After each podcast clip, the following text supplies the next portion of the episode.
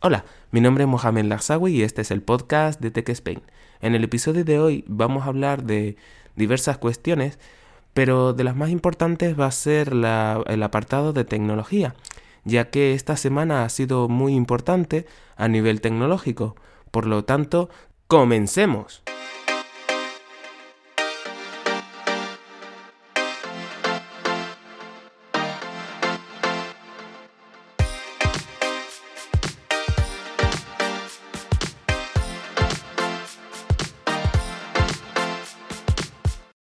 Bueno, este es el primer capítulo de, 2020. La verdad es que hace nada estábamos, estaba subiendo el capítulo eh, y despidiéndome de 2019 de vosotros, deseando un feliz año nuevo y ya estamos en la segunda semana con un nuevo capítulo más, capítulo semanal como siempre y nada, descansado, hemos he vuelto descansado con más energías, con ganas de publicar todas las semanas.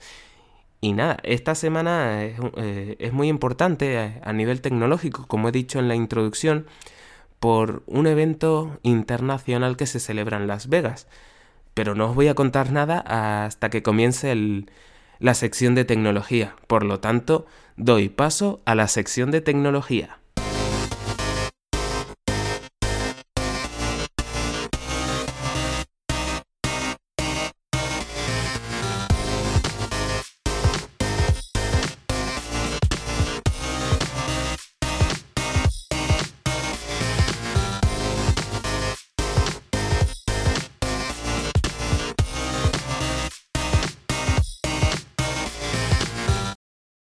La sección de tecnología del capítulo de esta semana eh, tenemos que hablar o tengo que hablar de una conferencia muy importante a nivel mundial y anual, que es la CES.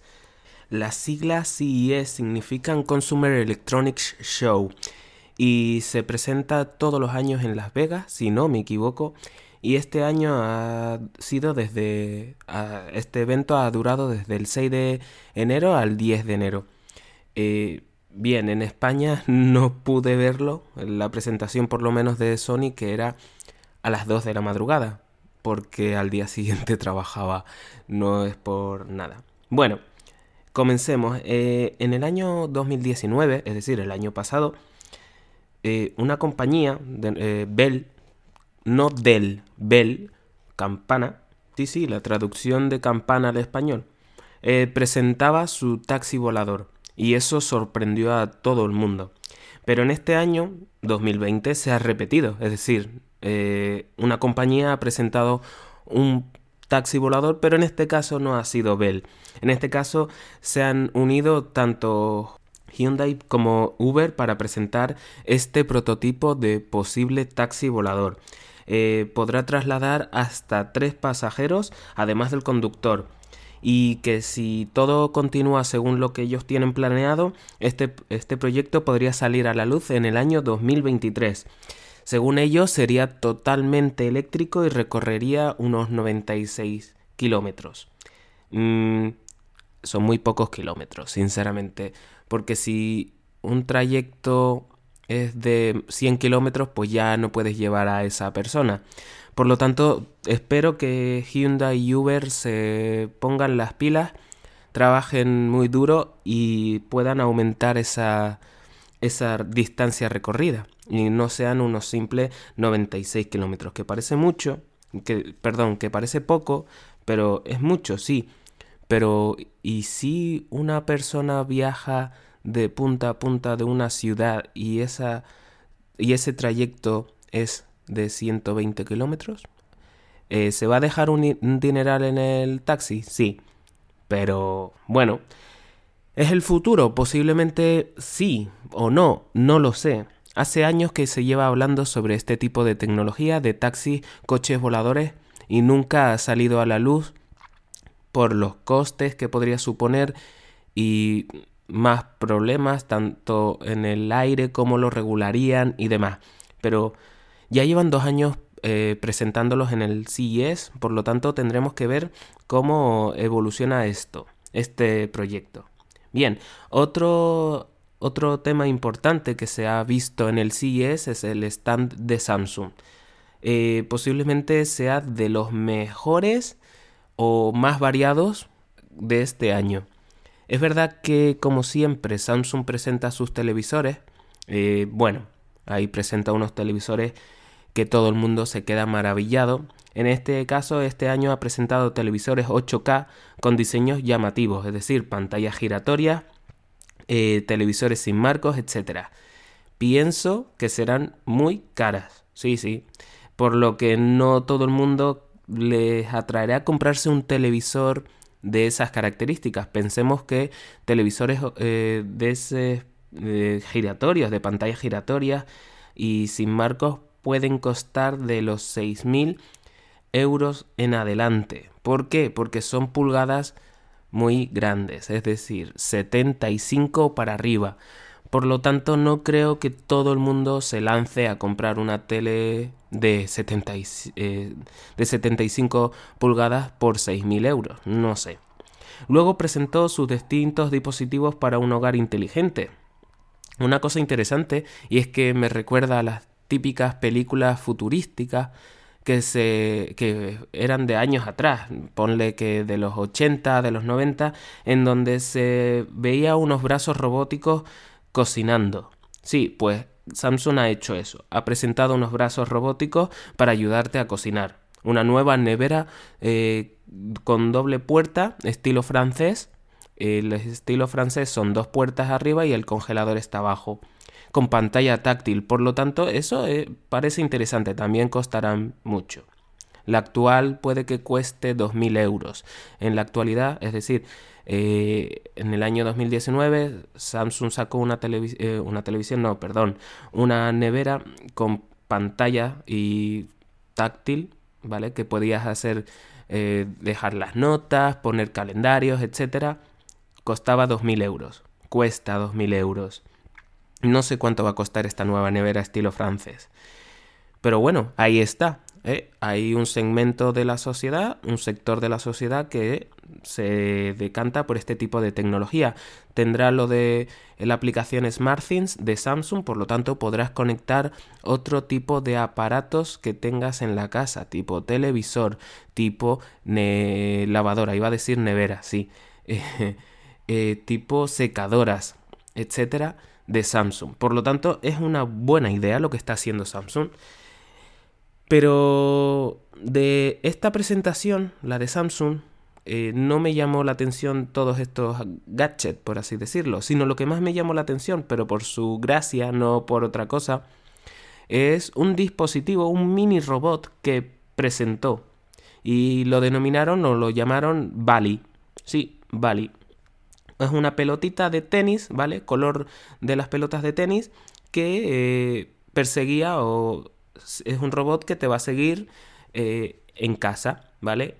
Es una especie de BB-8. Para aquellos que sean fans de la saga Star Wars, el BB-8 es el droide eh, circular que iba girando igual que R2D2, pero circular.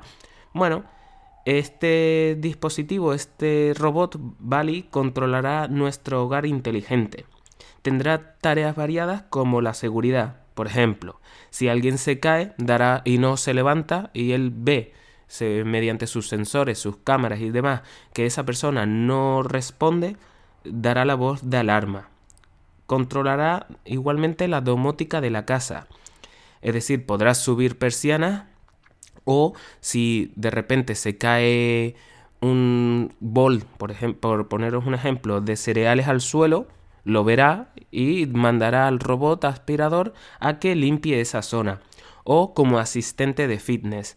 Por ejemplo, si tú estás viendo un vídeo en la tele de hacer yoga y tienes que juntar las manos en la espalda, pero no sabes si lo estás colocando eh, si estás colocando tus manos de manera correcta como lo hacen en, el vídeo que estás viendo, él utilizará su cámara para mostrártela en la televisión y que tú veas que lo estás haciendo bien. Eh, bueno, la idea está bien, pero bueno, ahora cuando termine de decir las características os comentaré un poco mi opinión sobre el, el robot Bali. Igualmente le podrás hablar y responderá con sonidos como los que escuchamos para aquellas personas que vieron la película de Pixar y Disney, Wally. Sí, sí, eh, esos soniditos que hacía Wally, pues parecido. Esa idea es graciosa, está muy bien, es un toque eh, divertido, no sé, no sé qué decir sobre este producto, la verdad. Bali podrá seguir a una persona, pero le dejará el espacio suficiente si así lo desea. O se acercará a ti si se lo pides gracias a la inteligencia artificial que tiene integrada. Para mí, mi opinión sobre este producto, este gadget, es más un complemento que una necesidad para, para la mayoría de las personas o de las familias hoy en día. Dentro de 10 años no sé qué pasará, ¿vale? No sé si dentro de 10 años tendremos todos un robot que nos perseguirá o controlará toda la casa, pero en la actualidad, hoy, 2020, no creo que sea necesario. Útil para nuestro día a día. Hay gente que se lo comprará, sí. Eh, lo disfrutará también. ¿Necesario? ¿Yo, lo voy a ¿Yo me lo voy a comprar? Eh, no, la verdad es que no. Está muy bien la idea, es divertida, es graciosa, es útil para aquellos que tengan una domótica completa en su casa, pero para mí eh, estilo de vida y para mi forma, mi gadget o las cosas que tengo en casa, no me serviría para nada. Sí podría tener un Google Home o un Siri HomePod, vamos, o un Alexa. Poco más, pero no un robot que me siga para este tipo de cosas. Es mi opinión, ¿eh? No la toméis como algo personal, no quiero que todo el mundo piense como yo y si no piensa como yo ya se puede enfadar porque no es lo correcto, no. Es mi opinión y eh, no creo que sea útil. Pero bueno, el tiempo dirá. En segundo lugar, eh, quiero hablar de la compañía Sony. Eh, Sony, en este caso, hay una parte que, de la misma, de la presentación, que hablaré en el apartado de videojuegos. Pero lo que más llamó en cuanto a tecnología, esta compañía fue su coche eléctrico y autónomo. Sí, sí, ha presentado un coche. De repente mm, dijo, eh, y aquí está el Vision S. Y es el nombre que le han dado al coche que han fabricado. Según ellos, este vehículo es la expresión de la visión que tiene Sony hacia dónde va la movilidad. Tiene un sistema de sonido denominado 360 eh, Reality Audio, es decir, una experiencia inmersiva con altavoces integrados en cada asiento todo el salpicadero, toda la parte posterior donde está el volante y demás, será una gran pantalla. En cada posacabezas delanteros tendrá una pantalla que recibirá la información del monitor principal y estas dos pantallas, es decir, uno en cada reposacabezas, eh, será eh, las pantallas que tendrán las personas que se sienten detrás. Igualmente este coche tendrá 33 sensores, que esto ¿Para qué, ¿Para qué sirve? Pues harán posible el que pueda detectar otros coches, posibles peatones o ciclistas. La verdad es que es una buena idea lo de Sony, eh, su coche eléctrico. Veremos qué pasa si al final desarrolla el mismo o es solo un prototipo. Posiblemente, o según mi pensamiento, mi idea, es que solo sea un prototipo y que nunca llegue a, a ver la luz. O no, a lo mejor me equivoco. Y sí, se lanza al mundo del motor ah, y porque ya ve que su eh, segmento eh, telefónico esté caído, yo qué sé. Pero por ahora creo que no, que solo es un prototipo y que únicamente ha mostrado esta, este producto, el Vision S, para demostrar que tiene la tecnología suficiente y necesaria que las compañías de motores de coches eh, puedan utilizarle y contratarle por esa tecnología, para esa tecnología, para comprar su tecnología. Por lo tanto, oye, es una buena idea de marketing si esa era la idea, lo que tenía en mente. Ya veremos cómo evoluciona. Después os quiero hablar de un producto, no es una compañía muy conocida porque es una startup que está empezando y es que presentó un producto denominado Mateo. Sí, el nombre Mateo. Eh, es una alfombra, ¿vale? De baño cuyo, cuya característica particular es que puede calcular nuestro peso y revisar nuestra pisada informando así hacia dónde dejamos caer nuestro peso, incluso ofreciendo ejercicios para corregir si tenemos algún problema de, de pisada y demás. Este producto es un prototipo, pero la verdad es que es una buena idea. No sé cómo a nadie se le había ocurrido, posiblemente por problemas de la humedad que generas cuando te duchas y demás. No lo sé, pero oye, buena idea. Chapó por la compañía, por la startup que ha desarrollado este producto. Otra compañía que la verdad es que nunca había desarrollado, por lo, o por lo visto, no, por lo visto no, por lo menos yo no había visto productos eh, para el sector del automóvil. Y es Bosch. Sí, la de los electrodomésticos Bosch, sí, esa. Eh, ha presentado un parasol de coche inteligente.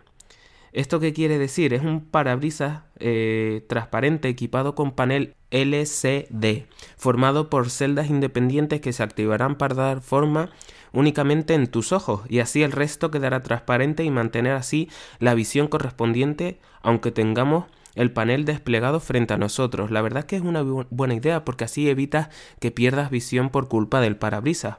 Mm, chapó, chapó por vos. Eh, ¿Cómo funcionará? Funcionará porque eh, que tendrá instalada una cámara que detectará la posición de nuestros ojos y qué celdas y con ello mandará un aviso de qué celdas se tienen que activar para evitar el reflejo del sol. Bueno, oye, buena idea, no sé, nadie tampoco se le había ocurrido con anterioridad esto, así que bien por vos, sí, sí. Eh, en cuanto a LG, la verdad es que no he visto nada que me llame la atención, salvo el gran panel de pantallas de 55 pulgadas que que ha montado, ¿vale? Eh, haciendo el efecto de un mar, del mar del océano. Eh, no he entrado a indagar mucho de LG porque no me llamaba mucho la atención. Si no se muestra es porque solo ha hablado sobre su Smart, SmartThing no, su gama Signature y demás. Bueno, eh, pues aquí es lo, todo lo que tengo recopilado en cuanto al CES de este año. Eh, ha sido interesante, se ha centrado muchísimo en el hogar inteligente, Smart Homes. Había infinidad de compañías ahí. Hubo creo que 100.000 espectadores, mucha gente, la verdad desde 160 países, si no me equivoco. No estoy seguro de este último dato. Pero bueno, para que veáis lo importante que es esta conferencia a nivel tecnológico, se han presentado muchísimos teléfonos, muchas compañías han presentado eh, sus teléfonos eh, tipo como el Samsung Fold, el que se cierra y se abre, bueno, eh, no es algo que me llame mucho la atención. Siento defraudar a aquellos que estén encantados con el nuevo Samsung Fold, pero es que a mí no me llama todavía ese tipo de producto. No, por lo tanto no, no le veo el interés para, que para que os hable de ello. Pues bueno, hasta aquí la sección de tecnología y ahora os doy paso a la sección de películas. Y, este, y esta semana eh, este, esta sección es un tanto particular, espero que os guste.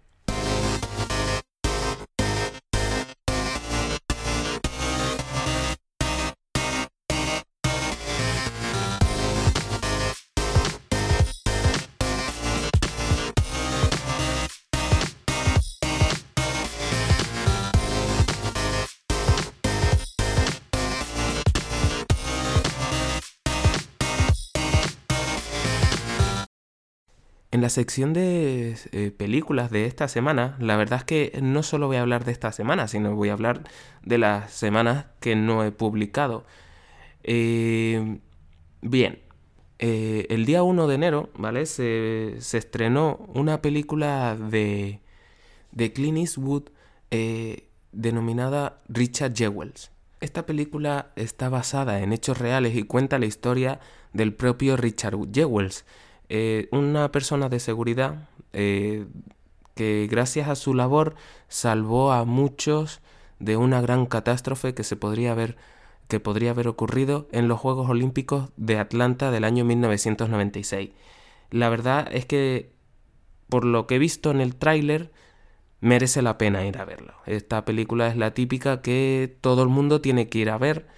Eh, no me pagan, no estoy patrocinado por Clint Eastwood ni por la productora ni nada parecido, mm, parecido de esta película, pero no sé, mm, tiene algo que, que me llama la atención. No, yo si puedo iré, iré a ver esta película.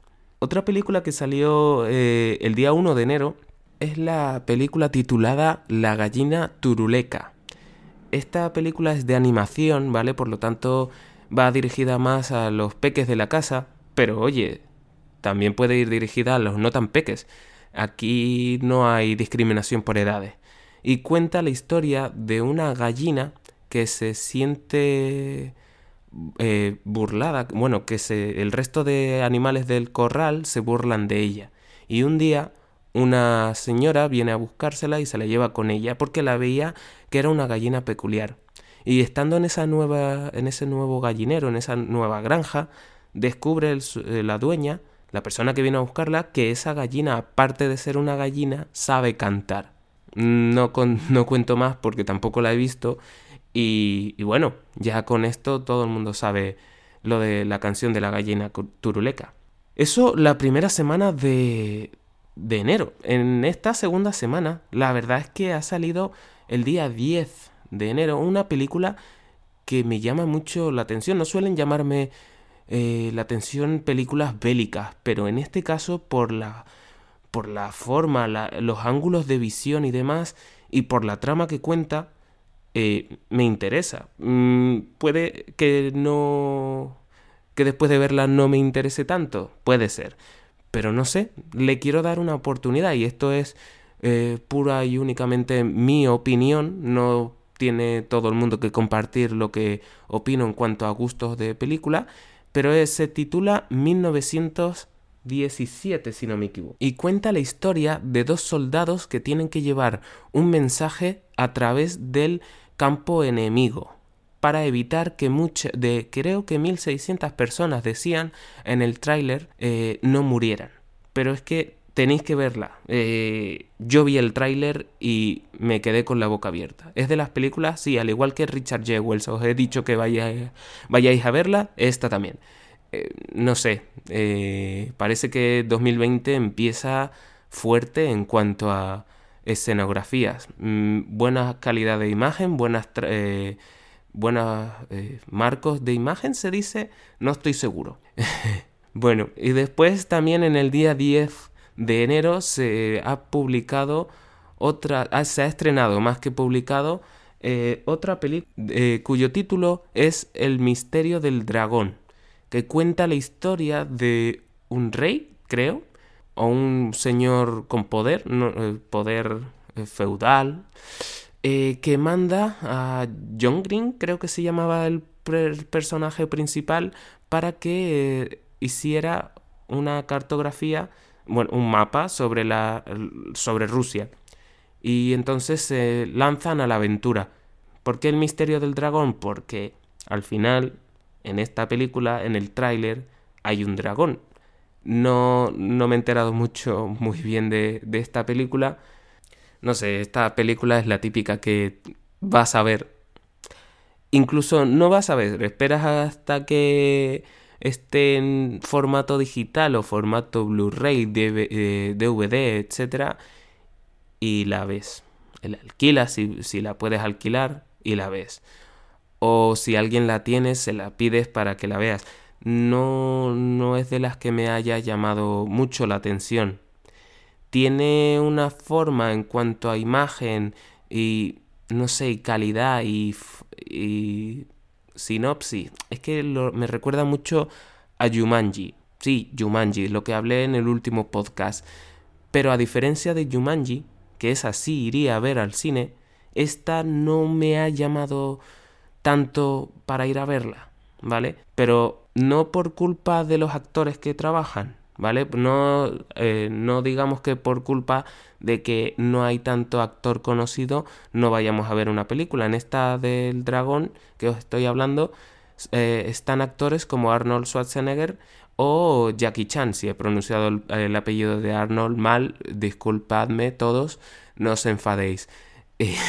y no sé, bien, y ahora querría hablaros de no una película. En este caso sé que esta sección se denomina películas, pero quiero hablaros de una serie que la verdad es que voy por la cuarta temporada y, y, os la recomiendo a todos. Sé que a muchos no os gustará, ¿vale? Es un poco, y perdonadme la expresión, rayada mental. Eh, tenéis que estar, eh, no es de esas series en las que estás eh, medio cansado y venga, vamos a verlo para, para pasar el rato. Aquí tienes que estar despierto y, y, y no dormirte porque como te quedes dormido vas a perder la historia. ¿Vale? Me refiero a Mr. Robot. la encontré de repente, ¿vale? Es de las series que vas un día indagando por internet y hablan de una serie que habla sobre hacker informáticos. Mr. Robot. me recuerda a la manera en que también encontré otra serie que es Suits, la clave del éxito, en España y en Latinoamérica, creo, si no me equivoco, cómo se ha traducido. Bien, eh, eh, Mr. Robot es de esas series que tienes que ver sí o sí, te guste, bueno, si no te gusta no la veas, pero, pero a mí me ha gustado, no tanto la segunda temporada, ¿vale? Aflojó un poco, pero porque el nivel de cambios de giros argumentales y demás era tan bestial que me perdía, literal. Eh, no es por otra cosa, pero igualmente la vi y me quedé, eh, dije, chapó, chapó por todos aquellos que hacen esa serie posible. Eh, en esta cuarta temporada, es la última, no voy a hacer spoiler de nada, tranquilos. Y no sé, ya he visto dos capítulos, sí, sé que voy un poco atrasado, porque ya han emitido todos, pero eh, tenía series atrasadas y no me da la vida para ver tantas series. Y me, me, ha gustado. He visto dos capítulos y en el segundo me ha dejado con ganas de ver más. quería ver el tercero, pero dije no, que después eh, no te da tiempo a hacer otras cosas. Os lo recomiendo. Si podéis ver esta serie, vedla. Eh, no defraudará la serie. Eh, Rami Malek, el actor que salió para aquellos que vieron hace, no sé si fue en el año 2016 cuando se, sí, se emitió esta película que es la de Need for Speed. Y este actor se llama Rami Malek. Y la verdad es que desde aquella película, la de Need for Speed, como que ha saltado al estrellato. No sé, no sé si fue esa película o fue Mr. Robot quien le lanzó al estrellato, pero hace poco, no sé si hace un hace unos meses, bueno, no recuerdo cuándo salió, disculpadme, eh, con la de Freddie Mercury. Eh, fue el prota eh, fue Freddie Mercury él. No sé. La verdad es que Siento repetirme, pero os recomiendo al 100% que veáis Mr. Robot. A mí me ha encantado, ¿vale? Y me sigue gustando. Después de cuatro temporadas es muy complicado que una serie te enganche tanto. Y a mí, para mí, chapo.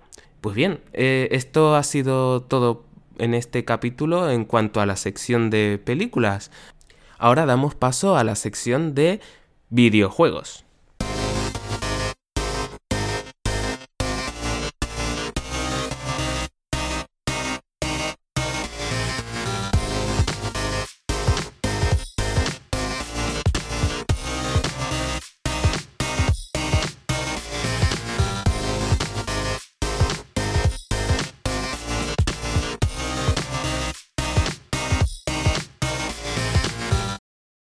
En la sección de videojuegos de esta semana, eh, la verdad es que va a ser un poco más corta que de costumbre, ya que no ha habido tanta información, o por lo menos yo no he visto que haya tanta información con respecto a los videojuegos como a finales de año, por ejemplo, o épocas señaladas eh, como Navidad, verano, etc.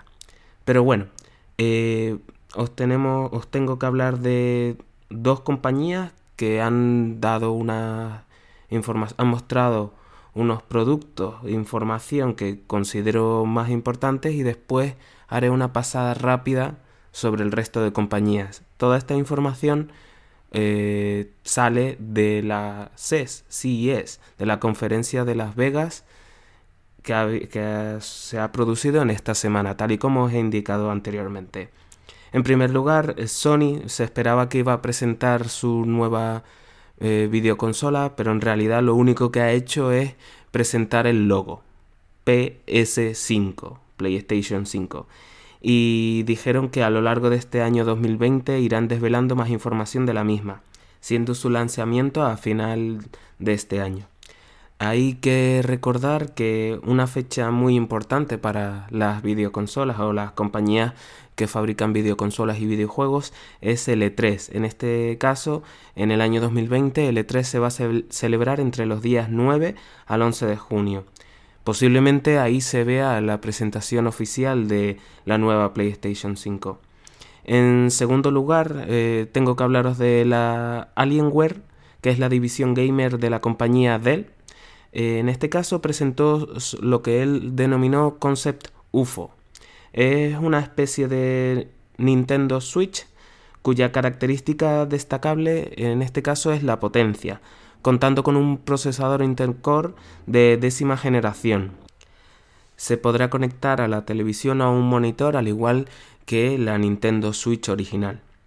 Eh, algunos de los juegos que se pudieron probar durante esta conferencia fueron el Mortal Kombat 11 o el Rocket League. Su problema, porque todos los nuevos productos tienen al final algún problema, quieras o no, es el peso. Pesa un kilo y la verdad es que llevar una consola, una videoconsola cuyo peso es de un kilo, resiente mucho a la larga. Eh, por ello, Alienware está trabajando para solucionar este problema. En cuanto al resto de compañías, lo, que han presentado es monitores. Samsung, Asus, MSI, Nvidia, todos ellos han presentado sus monitores eh, con sus características cada uno y la verdad es que no lo veo muy interesante para hablar eh, en esta sección. Bueno, eh, hasta aquí la sección de videojuegos. Sé que ha sido un poco corta, pero es que es lo que he dicho. Esta semana no ha habido tanta información, por lo, por lo tanto no voy a hablar de nada más porque no lo hay. Y posiblemente en siguientes semanas siga sucediendo lo mismo en cuanto a esta sección. Pero bueno, no pasa nada. Cuando salga algo importante en cuanto a videojuegos, eh, hablaremos de ello aquí. Y nada, eso. Eh, hasta aquí la sección de videojuegos de esta semana.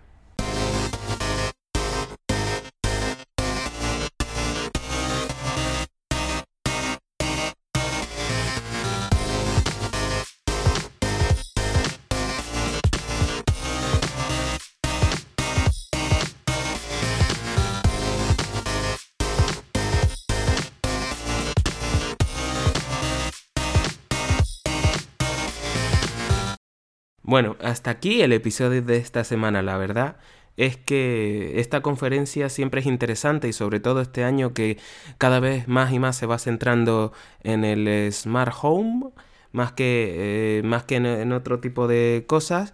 Pero bueno, eh, nos vemos la semana que viene y ya sabes que si quieres saber cuándo publico un nuevo capítulo, sígueme en mis redes sociales, tanto en Instagram como en Twitter. Tan solo tienes que poner el nombre de Tech Spain, al igual que el título del podcast, Tech Spain, eso, ahí y podrás saber cuándo publico nuevos capítulos. Muchas gracias y nos vemos la semana que viene.